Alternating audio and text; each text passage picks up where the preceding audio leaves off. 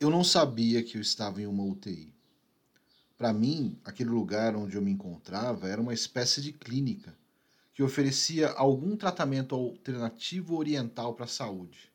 Era um ambiente fechado, muito gelado e com um forte cheiro de eucalipto. O fato de eu pensar ser uma clínica oriental se deve ao fato de eu ter em minha memória muitos símbolos taoístas, médicos que se vestiam como samurais ou guerreiros chineses e uma série de interações com a tal enfermeira que a toda hora me apresentava símbolos e amuletos. Essa mulher, que eu descrevo como a maga patológica, estava sempre envolvida com o dinheiro. Eu tinha certeza que fiz para ela uma transferência bancária de todo o meu dinheiro e do limite bancário disponível para pagar pelo meu tratamento. Você não imagina o alívio que foi quando, dias depois da minha alta, eu consegui acessar o Internet Banking e constatei que não havia feito aquela transferência. Um pouco antes disso, lá pelo quarto, quinto dia que eu estava em casa, falei com meu irmão Alan e, ao conversar com ele, fiquei muito decepcionado e explico o porquê. Durante todo o tempo que passei naquele ambiente gelado, sem ventilação natural, diuturnamente claro, onde eu convivia com outros doentes, eu acreditava ter uma conexão mental com o meu irmão. Meu irmão caçula, o Alan Levati, que desde pequeno eu chamo carinhosamente de Nino. Ele mora em São Paulo, está vivo e vacinado, e até aquele momento via a Covid como uma ameaça que o atormentava de perto, dado o seu trabalho nos aeroportos. Me lembro de uma conversa que tivemos meses antes a respeito da pandemia. Ele me contou que não aguentava mais ver tantas ambulâncias e carros de funerária na volta para casa. Pois bem, durante meu coma, naquela UTI, a minha mente intoxicada pelo vírus, pela falta de oxigênio e pelos sedativos, me fez acreditar que eu conversava com o meu irmão nos momentos em que ele estava em casa, depois do trabalho, no mesmo quarto onde passamos boa parte de nossa infância.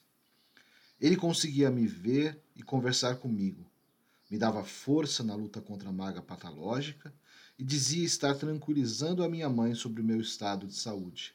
Também me cobrava. Me perguntava por que eu simplesmente não saía dali e ia para casa. Eu dizia que não conseguia, estava preso àquela cama e não sentia forças nas pernas quando tentava me levantar. Me lembro de fazer tanta força mostrando minha imobilidade para ele. Esse esforço era inútil. Eu não conseguia me mexer. Nós só nos víamos no final do dia. Cada dia ele chegava e se assustava ao me ver em situações que ele não havia visto antes. Por que você está amarrado na cama? Mano, por que, que você está deitado de bruços? Mano, você se cagou todo. Conversávamos nos momentos em que a UTI ficava vazia de profissionais de enfermagem. Ele me divertia com lembranças da minha adolescência e tinha o poder de atrapalhar todo o andamento do ambiente de trabalho do convidário só para me ajudar. Disparava os bips, apagava e acendia as luzes e fazia os ramais de telefones tocar sem parar. Ele era tipo um poltergeist. Mesmo vivo, ele tinha poderes para interferir naquele ambiente isso irritava demais, adivinha quem? Ela mesma, a enfermeira má. Ela dizia saber quem era meu irmão, que não adiantava ele intervir, pois eu só sairia de lá quando ela quisesse. Ele, por outro lado, me dizia que eu estava ali, pois era vítima de um esquema de corrupção liberado por aquela enfermeira. Claro que, com o tempo, entendi que isso se tratava de mais um delírio. Mas essas lembranças também me trouxeram à tona alguns pontos que até hoje seguem me causando curiosidade sobre o nível de consciência de uma pessoa entubada. Um desses pontos diz respeito ao Palmeiras e à final da Libertadores da América. Em casa somos todos palmeirenses e meu irmão o mais apaixonado dos torcedores. Em nossas conversas na UTI, eu soube por ele que o Palmeiras foi campeão da América. E ele dizia sentir então uma mistura de sensações. Triste pela minha condição de saúde, mas feliz, pois sabia que eu gostaria de saber aquela notícia. Eu não fiquei necessariamente feliz. Em uma situação como a que eu me encontrava, o futebol é uma das coisas que perde ou pelo menos diminui muito do seu sentido. Mas fiquei, sei lá, contente de saber que o Palmeiras havia sido campeão da América. Feliz mesmo eu fiquei depois, quando comecei a escrever e catalogar as minhas memórias, pois essa informação, a de que o Palmeiras foi campeão da Libertadores, tem uma data e ela permitiu cravar o nível de consciência que eu tinha no dia 30 de janeiro de 2021. Neste dia, eu estava no auge da Covid, entubado há sete dias e deveria estar completamente sedado. Ah, sim, eu, eu não soube pelo meu irmão que o Palmeiras foi campeão da Libertadores. Mas a minha explicação para essa memória é que, pelas conversas de enfermeiros a respeito de futebol que aconteciam ali por perto de mim, eu pude concluir que o Palmeiras havia sido campeão da Libertadores. Também é dessa época a memória da frase que eu vi constantemente repetida entre os enfermeiros que me visitavam afobados após os equipamentos e luzes piscando e o som dos bips descontrolados. Ele não desliga de jeito nenhum, diziam entre si. O próximo procedimento após ouvir essa frase quase sempre era uma injeção no braço direito, aplicado por algum enfermeiro depois de uma ordem da maga patológica. Depois disso, eu via três ou quatro pares de olhos, rostos cobertos por máscaras, cabelos presos por bandanas, alguns óculos, todos com face shields. Enquanto eles sumiam, mais tranquilos, eu ouvia. Agitado ele, né?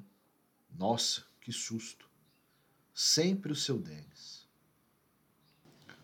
Gosto muito de séries, filmes, livros, mas nunca tinha assistido Grey's Anatomy, série que se desenrola dentro de um hospital e cujo enredo procura apresentar os desafios e rotinas de uma equipe médica em formação.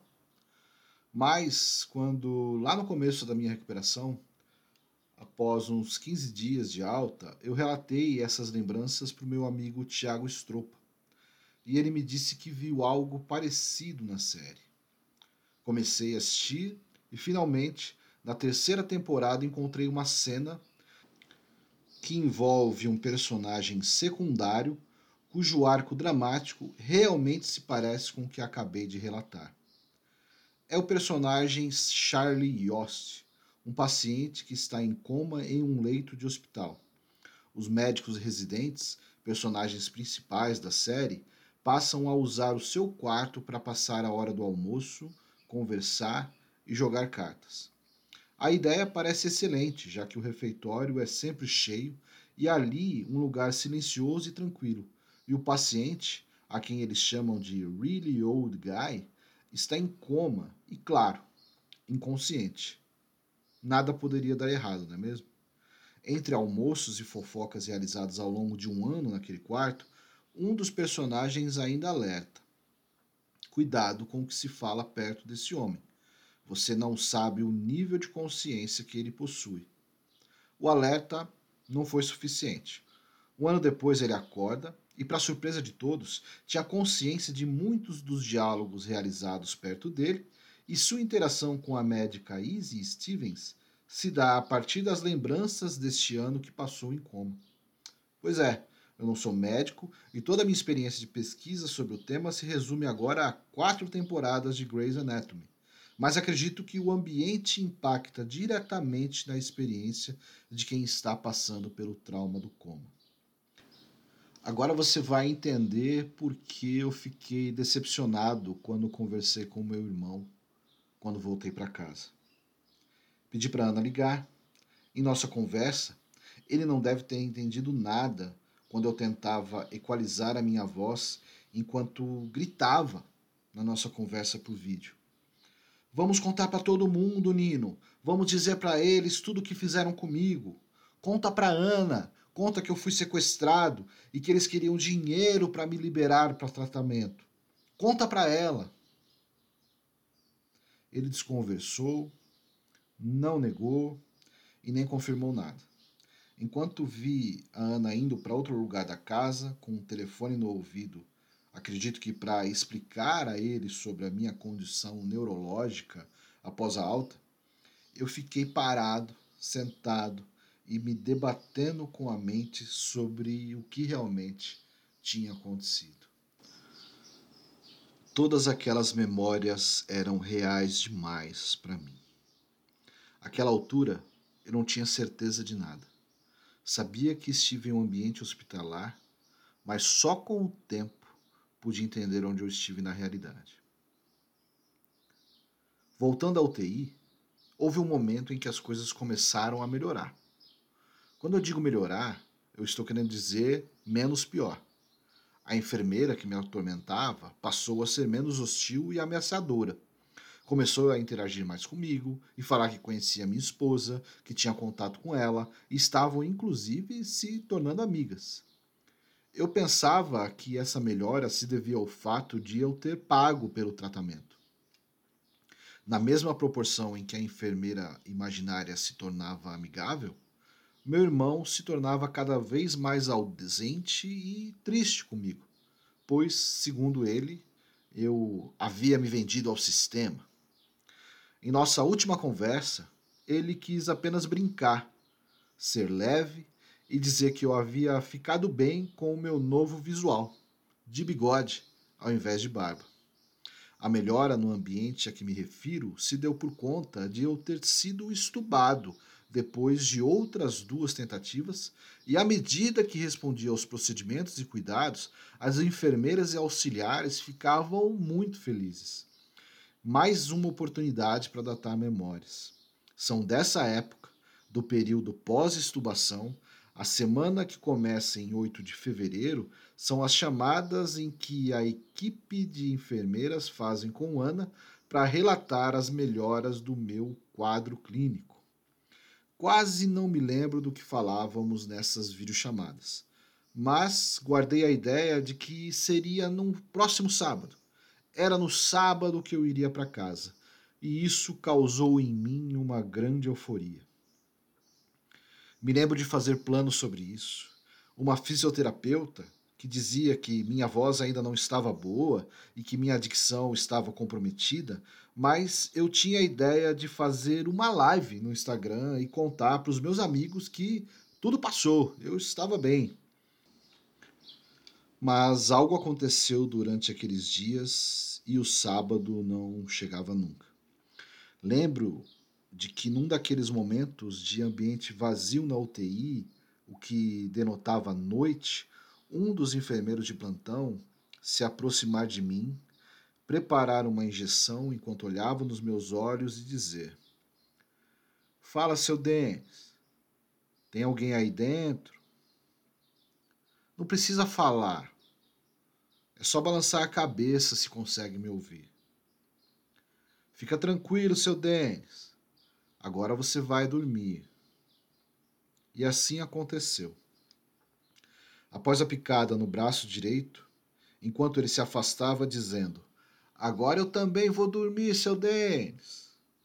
Eu comecei a ver o teto girando, os olhos pesando, e aos poucos, como na canção do Pink Floyd, me senti confortavelmente entorpecido e dormi profundamente. Alexa, toca Comfortable Numb do Pink Floyd. Aqui está a música Comfortable Numb de Pink Floyd no Amazon Music.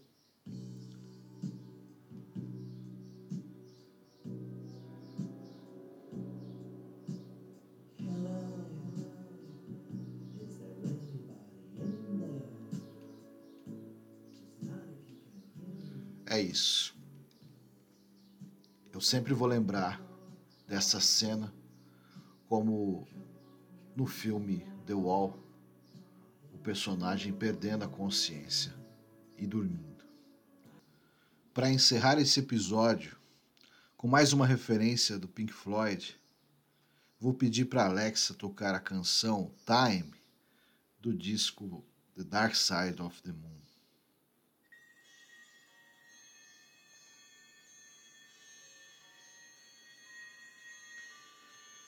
Barulho de despertador é para lembrar como eu acordei no dia seguinte. Acordei com um barulho de metal batendo no chão. Era um barulho feito de propósito para me despertar e acontecia ali, perto de mim.